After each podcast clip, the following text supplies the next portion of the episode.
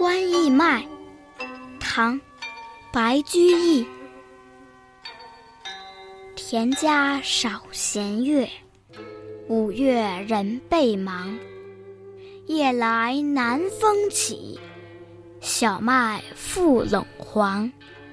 复姑荷丹时，同至斜湖江。相随响田去，丁壮在南冈。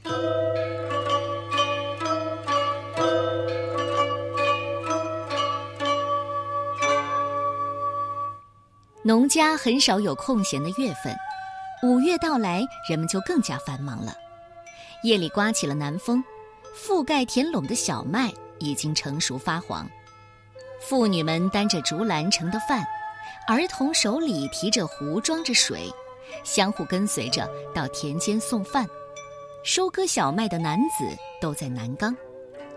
关义麦创作于唐宪宗元和二年，白居易三十六岁。被调到周至县当县尉，县尉的工作是负责抓小偷、维护治安，还有就是向农民征收苛捐杂税。正因为白居易负责这个工作，所以啊，他对农民在这方面所受的灾难也知道的最清楚。看到农民劳动艰苦、生活贫困，有所感悟，写下了这首《关义麦》。我们今天只是选择了其中的一部分。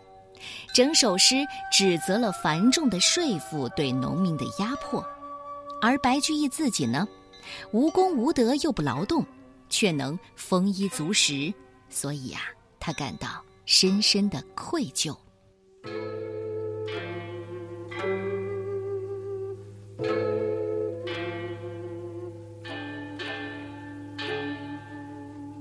田家少闲月。